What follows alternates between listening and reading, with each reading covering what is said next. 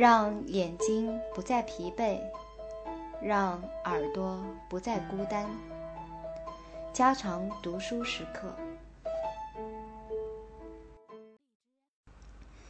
很明显，现在的情况并不比这些新式杀虫剂刚刚付诸使用时的情况好多少。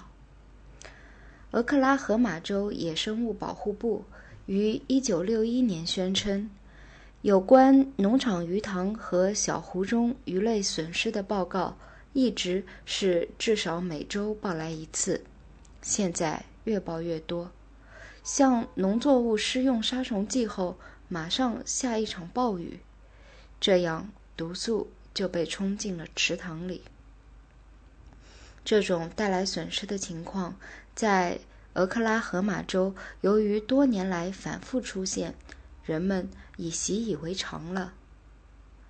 在世界有些地方，塘鱼为人们提供了必不可少的食物。在这些地方，由于未考虑到对鱼类的影响，而使用了杀虫剂，于是立刻就发生了问题。例如，在罗德西亚，浓度仅为百万分之零点零四的 DDT 杀死了潜水中的一种重要的食用鱼——卡菲里的幼鱼。其他许多杀虫剂甚至剂量更小，也能致死。这些鱼所生活的潜水环境。正是蚊子滋生的好地方。要消灭蚊子，而同时还保护中非地区食用鱼的问题，显然始终未得到妥善解决。在菲律宾、中国、越南、泰国、印度尼西亚和印度养殖的牛奶鱼面临着同样的问题。这种鱼被养殖在这些国家海岸带的浅水池塘中。这种鱼的幼鱼群会突然地出现在沿岸海水中，没有人知道它们是从什么地方来的。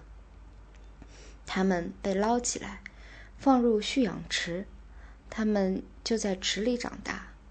对于东南亚和印度几百万吃大米的人口来说，这种鱼。作为一种动物蛋白来源是非常重要的，因此太平洋科学代表大会已建议进行一次国际努力，来寻找这一至今尚无人知道的产卵地，以求在广大地区发展这种鱼的养殖事业。但是，喷洒杀虫剂已给现有的蓄养池造成了严重损失，在菲律宾。为消灭蚊子而进行的区域性喷药，已使鱼塘主人们付出了昂贵的代价。在一个养有十二万条牛奶鱼的池塘里，在喷药飞机光顾这儿之后，死了一半以上的鱼。虽然养鱼者竭尽全力用水流来稀释塘水，也无济于事。一九六一年，在奥斯汀。德克萨斯州下游的科罗里达河中，发生了近年来最大的一次鱼类死亡事件。元月十五日是一个星期日，在黎明后不久，突然有死鱼出现在新塘湖和该湖下游约五英里范围内的河面上。在这一天之前，没有人发现这个现象。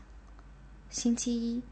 下游五十英里报告说，鱼死了。这时情况已很清楚，原来是某些毒性物质正顺着河流向下扩散。到元月二十一日，在一百英里下游靠近莱格兰吉的地方，鱼也被毒死了。而在一个星期之后，这些化学毒物在奥斯汀下游。二百英里处又发挥了它们杀伤的威力。在元月的最后一个星期里，关闭了内海岸河道的水闸，以避免使有毒的河水进入马塔高达海湾。这股毒瘤被转送到墨西哥湾中。奥斯汀的调查者们在当时闻到了与杀虫剂氯丹和毒沙芬有关的气味。这种气味在一条下水沟的污水里尤其强烈。这个下水沟过去一直由于排放工业废物而造成事故。当德克萨斯州渔猎协会的官员从湖泊顺着河流找上来时，他们注意到一种好像是六氯苯的气味。这种气味从一个化学工厂的一条支线飘散到很远的地方。这个工厂主要生产 DDT、六氯苯、氯丹和毒沙芬，同时还生产少量其他杀虫剂。该工厂管理人员近来让大量杀虫药粉被冲洗到下水沟中。更为甚者，他承认对杀虫剂的溢流和残毒的这种处理，在过去十年中一直是作为常规措施实施的。在进一步的研究中，渔业官员发现，其他工厂的雨水和日常生活用水也可能携带杀虫剂进入下水沟。然而，作为这一连锁反应的最后一环的一个事实是这样一个发现。即在河湖的水质变得对鱼类致命的几天之前，整个排水系统流过了几百万加仑的水。